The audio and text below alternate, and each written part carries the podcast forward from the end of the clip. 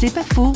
La richesse d'une personne pauvre n'attend que d'être développée. Manuel Rapold, responsable de partenariats humanitaires. Le but est de mettre en valeur la richesse qui est déjà là. Je ne crois pas que la richesse c'est quelque chose qu'on peut apporter ou importer, mais la richesse elle est déjà là et on peut la développer. L'une des spécificités de la foi, c'est de croire que Dieu a créé le monde et tout ce qui est dedans. Donc le principe fondamental, c'est la richesse, elle n'est pas simplement là, elle est créée. Et c'est valable aussi pour nous. Ça veut dire que je regarde une autre personne avec l'attente de trouver en elle des capacités qui lui ont été données par Dieu de pouvoir créer quelque chose qui a de la valeur. Et c'est dans ce sens que je peux regarder une personne apparemment pauvre et dire elle est riche. C'est pas faux, vous a été proposé par parole.fm.